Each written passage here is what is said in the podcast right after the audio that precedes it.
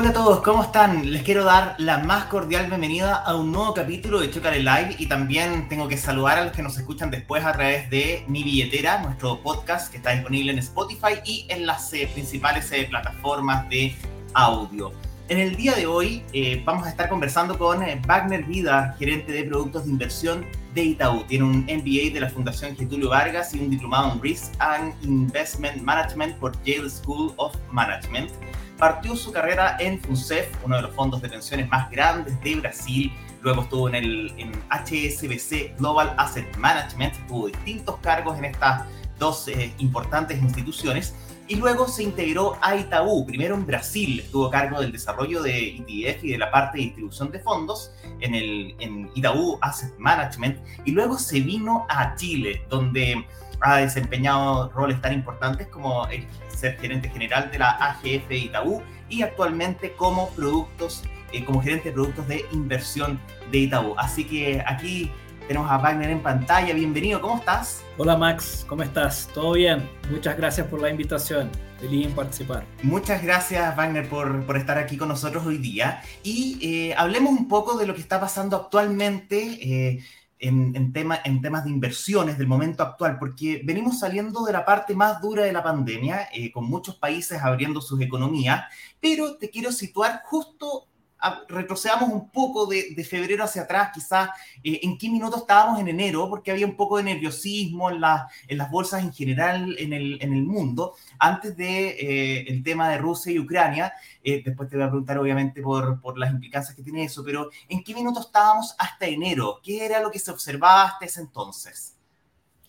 Sí, yo creo, yo creo que hasta enero la expectativa de, interna de un, de un, nuevo gobierno, pero eh, lo que ya es suficientemente eh, eh, interesante desde el punto de vista de, de, anclar expectativas, ¿no? Las expectativas se desanclan un poco con, con, un cambio de esta magnitud, que es lo que estamos viviendo hoy día, básicamente, después de pasar del 11 de marzo y el cambio de mando.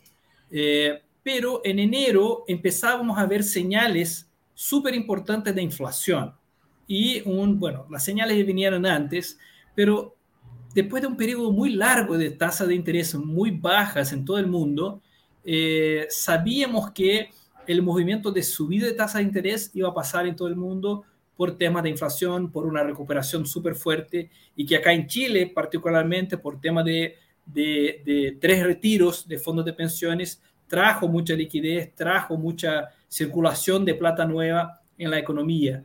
Entonces, eh, en el ámbito global, teníamos solamente eso, o sea, la expectativa de un aumento continuado y estructural de tasas de interés, y en Chile eh, un, un, poco más, eh, más noticioso, ¿no? Desde el punto de vista económico y político, por también un cambio de, de gobierno de la magnitud que lo que estamos viviendo. Y, bueno, cuando ahora empieza este, este conflicto entre, entre Rusia y Ucrania, ¿cierto? Con esta economía a nivel mundial, con, eh, con esta alta inflación, las grandes economías, países emergentes, ¿cierto? Eh, pero le introducimos además un conflicto bélico entre una gran potencia como es Rusia, ¿cierto? Con también un país que es clave eh, en términos de este equilibrio entre, entre lo que es Europa y, Rusia, también se empieza a generar un poco más de incertidumbre. Eh, ¿Qué implica esta, esta incertidumbre, Wagner? ¿Qué, qué significa y cómo, cómo en general eh, han tomado los mercados esta, esta situación, este conflicto entre ambos países? Sí, Max, yo creo que acá los movimientos globales, uno tiene algunas herramientas para predecir un poco lo que va a ocurrir eh, por proyecciones económicas, por los, mensajes de los agentes eh, económicos, del banco, de los bancos centrales en general, las reuniones de, de, la Fed, del Banco Central de Chile, y uno va anclando expectativas de manera a, bueno, rearmar un portafolio, invertir más o menos en una compañía eh, y planificarse. Cuando pasa eso de, de una guerra y de un ataque, como de la magnitud de lo que pasó, hay un desanclamiento completo de expectativas y, es lo que pasa, la incertidumbre. Eh, yo diría que el año pasado, por ejemplo, teníamos algo de incertidumbre local, doméstica, por elecciones, por cambio constitucional, eh, por una serie de eventos locales, pero el mundo, bueno, iba en una dirección más bien conocida. Y viene 2022 con el fin de la pandemia, con una reactivación económica, con más viajes, con más turismo, con, con o sea, no, no, estamos en una situación normal, pero volviendo en muchos puntos a la normalidad, y viene esta guerra, eh, y una guerra que, que si bien no son dos países eh, económicamente grandes, o sea, Rusia es, es, como la mitad del PIB de California, eh, y Ucrania es un país menor todavía, pero que tiene dimensiones geopolíticas globales y súper relevantes, súper importantes. Entonces hay un desanclamiento total de expectativas y hoy día tenemos un escenario incierto en Chile y afuera. Entonces es muy difícil alocar plata, o sea, saber dónde uno va a invertir, qué activos realmente refugien las personas eh, eh, y hasta que uno pueda tener un portafolio de largo plazo, estructural, toma tiempo, toma tiempo y toma estudios, toma, o sea, yo creo que acá lo que, lo que estamos viviendo todavía eh, es acompañar un poco y bueno, y, ver si esta incertidumbre se disminuye, eh, tanto en el front local como en el front global, eh, con acompañando lo que, de cómo va la guerra, o, con, con, todos los deseos que, que venga un periodo de paz duradero, eh, que, que, se lleguen a los acuerdos. Yo creo que solamente con este escenario un poco más de, de acuerdos, tanto adentro como afuera, vamos a tener mercados un poquito menos volátiles y más predecibles al final. Pero específicamente hablando de Rusia y Ucrania, lo más obvio es que aumentan mucho las commodities. O sea, que el impacto en el precio de petróleo, en el precio de commodities eh, de vinculada a energía es brutal. Y esto es lo que estamos viendo con el precio del petróleo, lo que es un, bueno, es, es un punto a más para un escenario ya inflacionario que, que veíamos venir.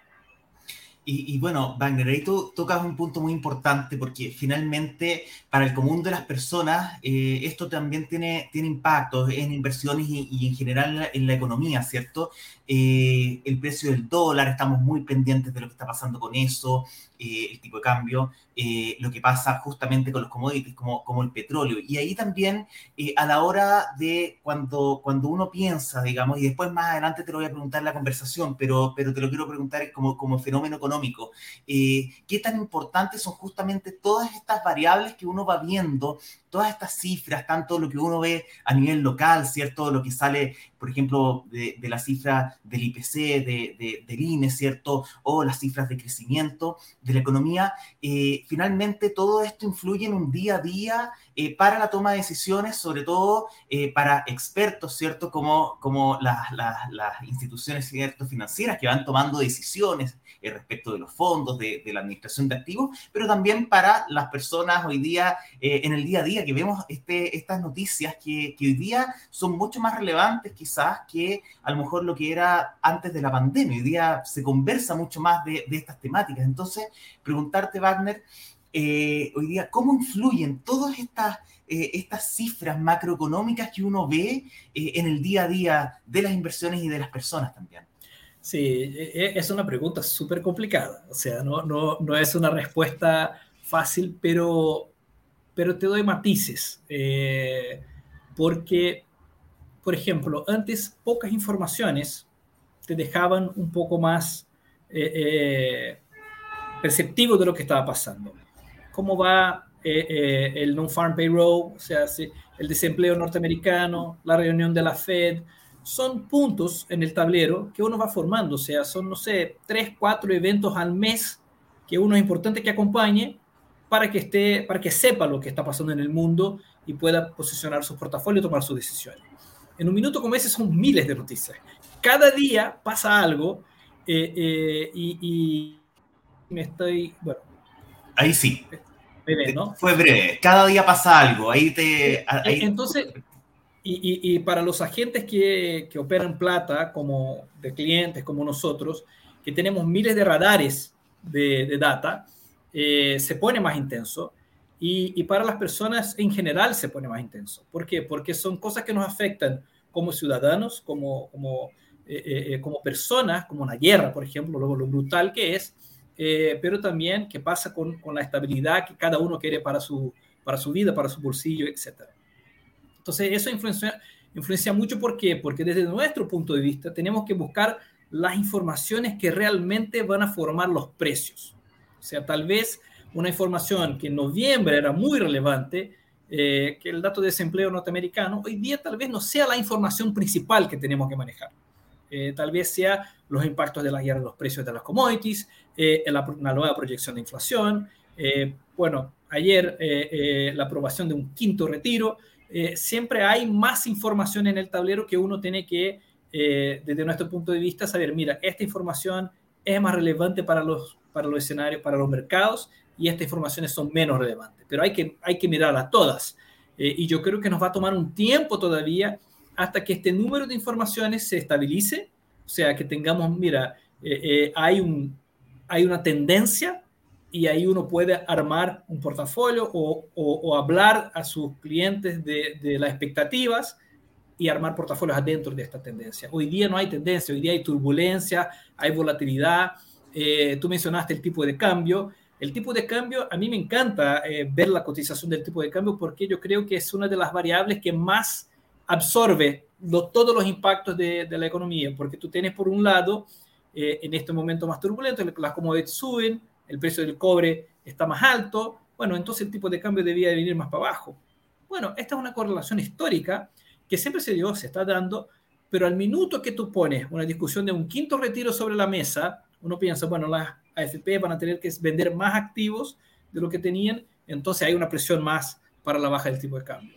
¿Me entiende? Entonces, entender cómo estos cambios de escenario impactan estas variables es súper complicado, pero es el deber, el trabajo del día a día. O sea, acá, eh, como, como tú preguntaste, hoy día hay que estar con radares más refinados, absorbiendo y filtrando más informaciones que en, en, una situación de normalidad. Entonces yo, y filtrar eso y comunicarlo de una manera eh, sencilla, eh, directa, a los inversionistas que, que, que, acompañan los canales de Itaú, que invierten con Itaú, es súper desafiante. O sea, no, es tan, no puedo hablar del non-farm payroll de Estados Unidos, porque estos son conceptos súper refinados, pero tengo que sí hablar de la dinámica económica y qué esperamos dados los distintos escenarios que se pueden desarrollar en las próximas semanas. Eh, bueno, eh, Wagner, eh, te quería preguntar justamente respecto a eso. Eh, una, digamos, de las de las de las recomendaciones que muchas veces ocurre en materia de educación financiera y sobre todo aquí tiene que ver con eh, un poco el nivel de exposición o el nivel de riesgo que una persona puede tomar, ¿cierto? Cuando decide invertir y hay toda clase, digamos, de, de activos, desde algo, digamos, tremendamente conservador, como puede ser, por ejemplo, un, un, depósito a plazo, donde uno tiene una tasa de interés, ¿cierto? Que está, que uno la, la conoce, digamos, con anticipación, como algo tremendamente vol volátil y quizás incluso eh, desregulado en Chile, como puede ser una criptomoneda, un abanico como tremendamente amplio. Entonces, en ese sentido, ¿qué tan importante es para que, eh, que las personas eh, tomen una decisión real y respecto al, al, riesgo realmente que pueden asumir, porque finalmente uno ve eh, de repente cómo eh, esta, esta situación media zigzagueante, ¿cierto? En, en, en, los gráficos de los fondos mutuos, por ejemplo, y eh, muchos se ponen nerviosos, ¿cierto? Y, y resulta sí. que uno dice, retrocede hacia atrás y dice, debía haberme metido en el, en el, fondo quizás más arriesgado, que se supone que tiene un, un horizonte a más largo plazo. Sí, bueno, eh, cuando yo entré en el mercado financiero, eh, tú comentaste mi currículum, no sé, hace 20 años atrás, ahí se me, se me cae el carnet, como, como se dice acá en Chile. Eh, me, me, me, decían que la, la, bolsa de valores es, el, es el, el, lugar de los arrepentidos, o sea, los que se arrepienten. O sea, siempre, siempre uno queda con eso en términos de la asunción de riesgo del pasado, si fue mucha, si fue poca, porque porque yo puedo arrepentirme de haberme arriesgado más o arrepentirme de haber arriesgado menos. Acá podía haber puesto más plata y no puse. Eh, ya está comprobado por, por ciencias comportamentales que, que, el arrepentimiento más grande es por haber tomado más riesgo y perdido, más que haber tomado menos riesgo y ganado menos. ¿okay? Esto ya está probado. El dolor de la pérdida es más grande. Eh, pero yo creo que hay dos variables hoy día que yo creo que son súper relevantes. La primera es la clásica, que es, ¿cuál tu perfil de inversionista? El conservador, moderado, balanceado, agresivo. Esa es la clásica. Eh, que, que, yo creo que, pero no es la absoluta, no es la que complementa, te define y te pone un cajón solo conservador. Eres un inversionista conservador. Pero siempre te van a preguntar para que te den una asesoría correcta, para que te hable con los instrumentos financieros que tengan una volatilidad o una variancia que sea adecuada a tu perfil. Pero hay un segundo factor que es cuánto tiempo tienes para gastar mirando tu portafolio. O sea, hay gente que tiene más tiempo que otras. Y si tú tienes un perfil conservador y no tengo tiempo, ok, pero si yo tengo un perfil más agresivo y no tengo tiempo de mirar mi portafolio o de hablar con los asesores financieros, es complica. ¿Por qué? Porque pueden pasar rupturas de escenario como la que estamos viviendo actualmente. Y, y, además hay el escenario, y, yo digo eso porque eso pasó con mi papá, cosa muy familiar. Mi papá, que es un tipo conservador por naturaleza, me llama un día, me dice, oye Wagner, tengo acá unos recursos, poca cosa, que voy a meter en cripto. Yo, pero papá, ¿qué estás haciendo? Y bueno, y era, es un tipo conservador que le llegó la, el bichito cripto y bueno, hizo su inversión. O sea, a veces está feliz, a veces está triste, eh, porque es el activo más volátil que hay. Eh, pero se está dando mucho eso de testear eh, y de qué haces con tus excedentes realmente, que son excedentes, que no, no, no te importa perderlos, y ahí vas determinando un rango de riesgo. Pero yo siempre cuando hablo de eso, hay que hablar del riesgo que esta persona está queriendo asumir, o sea, que sepa su perfil, que se conozca, eh, pero también que puede dimensionar el tiempo que va a tener para acompañar su portafolio, para que eso también hable, para que sea equilibrado, para que uno pueda manejar su portafolio y verlo y, y, y revisarlo de tiempo en tiempo de acuerdo a su perfil y su disponibilidad de tiempo. Y eso tiene que ver, eh, por, una, por una parte, en, relación a lo que tú decías, un poco la, la tolerancia a la pérdida. Cuánto, uno, cuánto tiempo uno puede aguantar, por ejemplo, que, eh, por ejemplo, no sé, un fondo mutuo eh, ande en negativo, ¿ya? Y por otro lado también, pensando en que a lo mejor un poco diversificar, digamos, no poner todos los huevos en el mismo sí, Una, una, de las gracias que tiene justamente los fondos mutuos, ¿cierto? En que están relativamente diversificados, si bien tienen un, un foco de inversión, ¿cierto? Eh, igual uno no está poniendo los, los, huevos en el mismo canasto, no sé, o, o, una persona no tiene por qué ser 100% tirar todo en un arriesgado, sino que a lo mejor podría tirar una parte, ¿cierto? A, a arriesgado y otra parte a moderado. Sí, yo creo, Max, que, que es súper relevante que uno entienda sus padrones como dije, de riesgo, pero eventualmente también de, de, consumo y consumo futuro. Eh, por ejemplo, voy a dar un ejemplo muy doméstico que todos pueden entender. Es muy difícil encontrar una persona hoy día que no tenga parte de su consumo en dólares.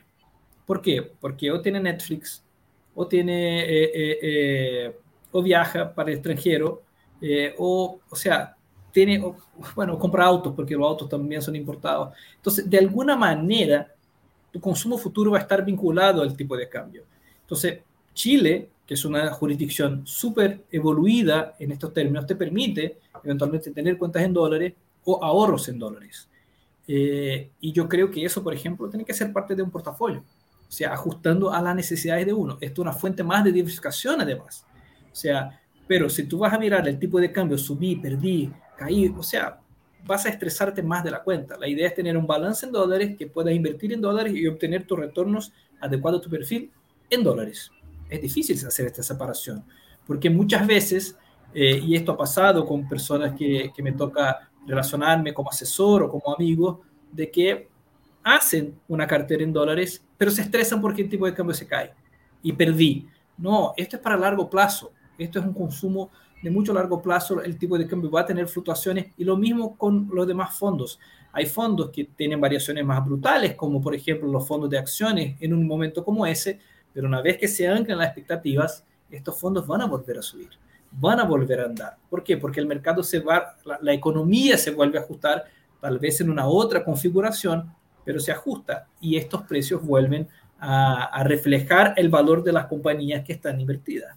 ¿Me entiende? Entonces, para un cliente que no está dispuesto a tener esta tolerancia, a perder plata por una ventana chica que sea de tiempo, lo ideal es que tenga instrumentos mucho más conservadores como depósito a plazo o fondo money market o fondos de renta fija a corto plazo, porque mientras mejor, menor el plazo de la renta fija, menor el riesgo. Entonces, a veces, para muchos clientes, para muchos inversionistas, les cuadra que estén ahí para no tener que lidiar con los más sabores del corto plazo, ¿no?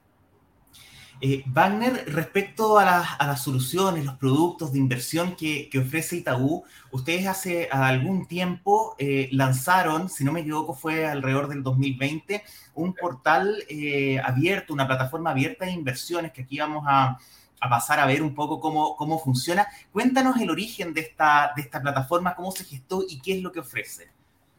Mira, eh, acá eh, viene de una conclusión de que los clientes quieren los mejores productos de inversión. No importa si esto sea manejado por Itaú, como vemos ahí por Toesca, por Morgan Stanley, eh, por Compass. La idea es tener un marketplace a donde nuestros clientes puedan acceder a distintos gestores, tanto locales como globales o sea, estaba hablando de portafolios en dólares o vinculados a mercados internacionales. Entonces la idea acá siempre fue crear adentro del, del Itaú, eh, de la experiencia del Itaú como la estamos mirando, eh, un lugar a donde los clientes puedan acceder a productos de varios gestores. Yo creo que Itaú, o sea, podemos tener un nivel de expertise por el tamaño de la, de la organización en Latinoamérica, pero seguramente nos vamos a ser los mejores gestores de todas las clases de activos. Entonces la idea acá al hacer esa, esa, esa plataforma es traer a los clientes lo mejor que puede haber en el mercado local y ahí tenemos los acuerdos con Compass, La Raín Vial, Toesca, eh, eh, entre otros, y mercado global. Y ahí los acuerdos con Morgan Stanley, con PIMCO, con Nordea, o sea, entre, entre otros. Y la idea es ir expandiendo este marketplace con las estrategias que creemos que sean las mejores y que puedan componer de una manera exitosa un portafolio. Y por eso, que es eh, por eso buscamos esa, arquitectura abierta, como hablamos, eh, para atender bien a los clientes, sea con fondos de Itaú, sea con fondos eh, que compiten con Itaú AGF. la idea acá es la visión central en el cliente para que él pueda tener las mejores opciones. Y Wagner, bueno, si bien también ustedes hay fondos mutuos, eh, tanto locales, internacionales, eh, también hay productos eh, que esos internacionales obviamente están en, me imagino, valorizados obviamente en, moneda extranjera, pero además tienen ustedes, está, hay, digamos que hay dos productos que han, han, ido adquiriendo notoriedad en el último tiempo. Uno es la cuenta corriente en dólares, que es un mercado que ha crecido muchísimo desde eh, octubre de 2019 a nivel de, industria y que de hecho ahí hay un usuario que es Valdo que, pregunta eh, cuáles son los beneficios para una persona natural con una cuenta corriente en dólares, que es un producto muy asociado justamente a inversiones. Y el otro producto también que ustedes tienen es el de Perching. Si nos podrías contar de, estas, de estos dos productos que, ustedes ofrecen en Itaú.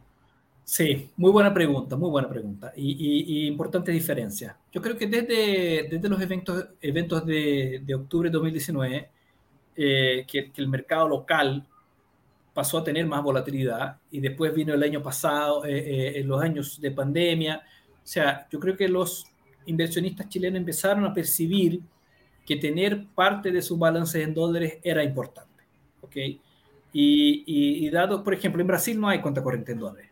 Y por eso que a mí, por ejemplo, eh, yo le atribuyo un grado más alto de sofisticación al sistema financiero chileno, por ejemplo, por eso, porque los clientes pueden tener una cuenta en dólares invertidos. Yo tengo una. Eh, y creo que eso se ha visto como importante por, por lo que dije recién. Parte de tu balance, parte de tu consumo va a estar en dólares, entonces es súper relevante que puedas tener una cuenta para ahorrar en dólares o para invertir. Yo creo que es súper bueno que los, y los clientes chilenos, los inversionistas chilenos, fueron descubriendo eso a lo largo de los últimos dos años. Eh, y yo creo que la industria financiera ha dado la posibilidad para que estos clientes se aprovecharon. Entonces es una cuenta corriente normal, pero está denominada en dólares. Aportas en dólares, puedes invertir en fondos que estén denominados en dólares. Es básicamente un switch de moneda, de pesos para dólar. Entonces yo creo que eso es un producto que va a seguir creciendo, que todavía representa un pequeño porcentaje de, de, de las cuentas eh, en Chile. Y no solamente porque ah, quiero tener, eh, eh, eh, tengo una visión mejor o peor del escenario local, pero que los clientes quieren y necesitan diversificación, diversificación de inversión y de consumo también. o sea, siempre van a querer, tiene algo, un proyecto que, que esté vinculado al, tipo de cambio norteamericano. pero también hay la segunda parte de tu pregunta que es perching. Ahí yo creo que es un producto un poco más sofisticado. ¿Por qué? Porque son cuentas. Pershing es una plataforma del, de, Bank of New York, o sea que es un banco americano, es una custodia que está afuera de Chile, está naturalmente está en dólares, pero que es eh, una plataforma con múltiples inversiones globales eh, que uno puede acceder, o sea, eh, a través de corredores de bolsa, o sea, acá Itaú Corredores de Bolsa tiene un acuerdo con Pershing y ofrece esta esta subcuenta que enviamos la plata a Estados Unidos y se invierte desde allá en las acciones que tiene la plataforma de Pershing. Y acá hay un tema, o sea, la cuenta corriente en dólares es una cuenta doméstica que tu banco te puede ofrecer, tienes costos asociados, pero Pershing tiene costos grandes de custodia afuera, de envíos de plata. Entonces, tener montos muy chicos en Pershing te puede hacer con que los costos no te paguen la inversión, la, la rentabilidad que estás eh, eh, eh, anhelándose, que quieres tener en el futuro. Nosotros hoy día en Itaú tenemos un mínimo para Pershing, que es 30 mil dólares. Y hay un desafío, por supuesto, de traer este mínimo para abajo, de manera a hacer con que varios clientes puedan acceder a la plataforma, no necesariamente los que quieren mandar 30 mil dólares al exterior. Y bueno, y ahí estamos continuamente trabajando para que esta experiencia sea la más más fácil posible. Hoy día uno puede abrir una cuenta en Pershing en 24 horas como persona natural, lo que es súper fácil, que es lo que es súper cómodo para los clientes. Y eso hemos visto una demanda tremenda este producto en, lo último, en el último año, que fue cuando reactivamos eh, eh, este, este producto de verdad acá en, en, Itaú. Y yo creo que es algo que va a seguir también bien potenciado eh, por los próximos años. Yo no tengo duda de eso. Wagner, te iba a preguntar, estamos en, los últimos minutos y me quedan hay un par de, preguntas, así que eh, te quería preguntar sobre la oferta de ETF. Ustedes lanzaron una propuesta a costo cero. Eh, si nos puedes contar un poco de qué se trata, porque entiendo que está involucrada la corredora de bolsa, la GF y también Singular Asset Management. Sí, sí, es verdad. Eh, nosotros creemos que los ETF son muy buenas soluciones financieras. Son fondos que replican índices de mercado eh, y que justamente por replicar índices eh, no es necesario que tengas un gran gestor por detrás eh, que, que, gane mucha plata para pagar. Entonces tiene que ser un producto más barato. Y los ETFs en Chile son baratos, pero son pocos. y lo que queremos es hacer con que los ETFs sean más familiares para los inversionistas en general. y por eso en Itaú estamos creando eso. O sea, quieres tradear ETFs, no hay costos. No cobramos comisiones por tradear. Los, los ETFs cobran una comisión pero son comisiones chicas. Eh, y vimos los dos, dos, más grandes players de ETFs eh, locales son Itaú AGF y Singular. Hicimos un acuerdo con ellos eh, para ocupar imagen, la marca, pero estamos juntos en eso de manera a hacer con que los ETFs hagan parte del día a día de, de, la cartera de los clientes.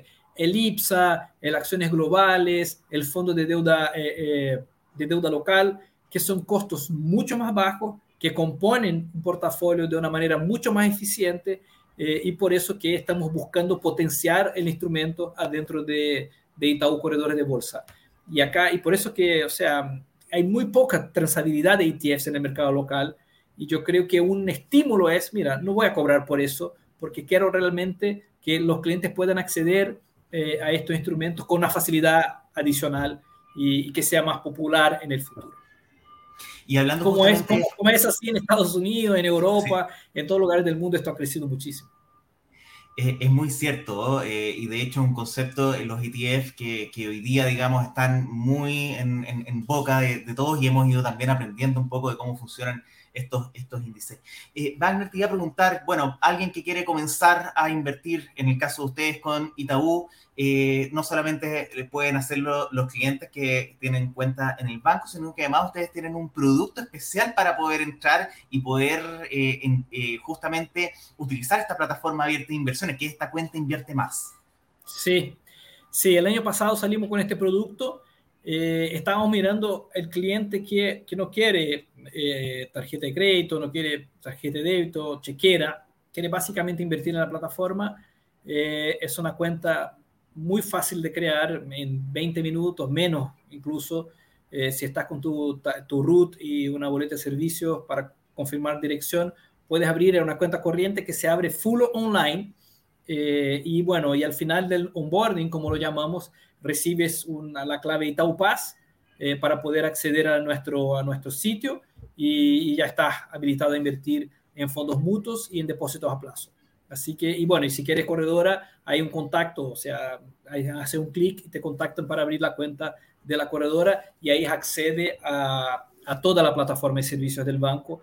Entonces, una cuenta que creemos que es muy fácil de crear, vamos bien ahí con el número de, de cuentas abiertas, tenemos muchos ya inversionistas ocupando la plataforma y, y, bueno, y por eso que nos pone el desafío ¿no? de salir a asesorar a los clientes que entren digitalmente al banco eh, con con opciones que son todas buenas, yo creo que son buenas opciones, pero adecuándolo a su perfil de riesgo, cuál es la recomendación correcta para el tipo de cliente correcto, y, en eso estamos. Pero la cuenta invierte más, y esto se accede a través de itau.cl, o sea, no hay, no hay mucho misterio en eso, es llegar y abrir la cuenta sin grandes dificultades, la verdad. Por último, Wagner, muy a cierre y, brevemente para, para, no pasarnos tanto de la hora, porque ha pasado volando el tiempo y hemos también aprendido un montón, hemos hablado de la contingencia. La última pregunta simplemente, eh, ¿cuál es tu visión respecto a qué es lo que falta en educación financiera, eh, sobre todo en términos de ahorro y en términos de, inversión? Falta mucho, mucho. Eh, no solamente en Chile, yo creo que mi experiencia en Latinoamérica en general falta mucho que crezcamos en educación financiera y, por eso que Itaú, desde Itaú, eh, eh, eh, nosotros hemos invertido mucho en tener cuentas en plataformas abiertas de redes sociales, en YouTube, en Instagram, en, en Spotify, en Telegram. tenemos cuentas de Itaú Inversiones justamente para asesorar a los clientes en educación financiera, que es algo que es clave. y bueno, y hablar con los clientes donde ellos están, no necesariamente en los canales, en los canales propietarios del banco, pero sino donde ellos están, que son en las redes sociales en general, eh, pero falta muchísimo. Yo creo que acá recién estamos empezando con el tema de educación financiera eh, en Chile, eh, con nuevos influencers, con canales nuevos, con programas nuevos, y yo creo que yo creo que la Asociación de Fondos tiene un rol importante en eso ya, pero nos falta muchísimo de hablar eso en escuela, en, universidad y para las personas en general. De hecho, muchas veces ahí te hemos visto en, la semana que comienza, que es el espacio que ustedes hacen todos los lunes en el canal de YouTube de Itaú, ¿no? Sí, sí, tenemos la semana que comienza, en Spotify tenemos el 2 más 2, eh, que son dos minutos sobre la semana que pasó, dos, dos minutos sobre lo que viene. Tenemos varias cápsulas, por así decir, de, de contenido justamente para que, para, no solamente nuestros clientes, para cualquiera que quiera acceder a, estos, a estas redes, eh, puedan tener una visión de lo que está pasando en los mercados. Sí, y, y, de, hecho, mira, quiero, quiero aprovechar de mostrar, eh, no estoy, digamos, voy a, voy a compartir la pantalla un segundo, eh, simplemente no, para mostrarles que el, el canal de, de, Telegram de Itaú está buenísimo y yo, digamos, quiero recomendarlo porque tiene pequeñas pildoritas de información diaria para ponerse al día con los fenómenos económicos, con los fenómenos globales y además los viernes hacen una recomendación especial. Sí, eh, los viernes recomendamos un libro o una serie o una película, siempre. Eh, eh, bueno, vinculada a mercado financiero, por supuesto, o sea, siempre vinculada a, inversiones. Y, por o sea, e, el desafío en estos canales es saber cuándo estás siendo muy latero o menos latero. O sea, siempre estás hablando todo el día, no, pero entregar la información corta, buena, de buena calidad, con fundamento y si pasa algo, por ejemplo, sale la reunión de la Fed o, del Banco Central, llegar rápidamente ahí en el canal diciendo lo que está pasando y, esta información, como dije antes, esta información es importante, esta información es relevante para tu portafolio y por eso que Telegram eh, ha sido sí una, una, plataforma interesantísima para desarrollar nuestros trabajos de, de educación financiera y hablar con la comunidad en general. Es muy bueno, a mí me gusta también. Sí, no, yo eh, lo, he recomendado bastante, así que eso. Bueno, les, quiero desear mucha suerte ahí en Itaú y por supuesto agradecerte, Wagner, eh, por eh, haber conversado con nosotros hoy día y esperamos tenerte de vuelta luego, así que para que volvamos a conversar y ponernos al día justamente de todos estos temas. Cuando quieras, Max, para mí un gusto. Muchísimas gracias por, por la invitación, siempre disponible para, para hablar de lo que estamos haciendo. Muchas gracias. Muchísimas gracias, Wagner Guida, gerente de productos de inversión de Bank de, Itaú, ya, em, por acompañarnos y por supuesto también eh, a todos los que nos siguieron en esta conversación. Eh, nos vemos la próxima semana a las 12. Chocale.cl slash live, ahí pueden revisar todas las conversaciones previas. Así que estén muy bien y nos vemos la próxima semana. Chao, chao.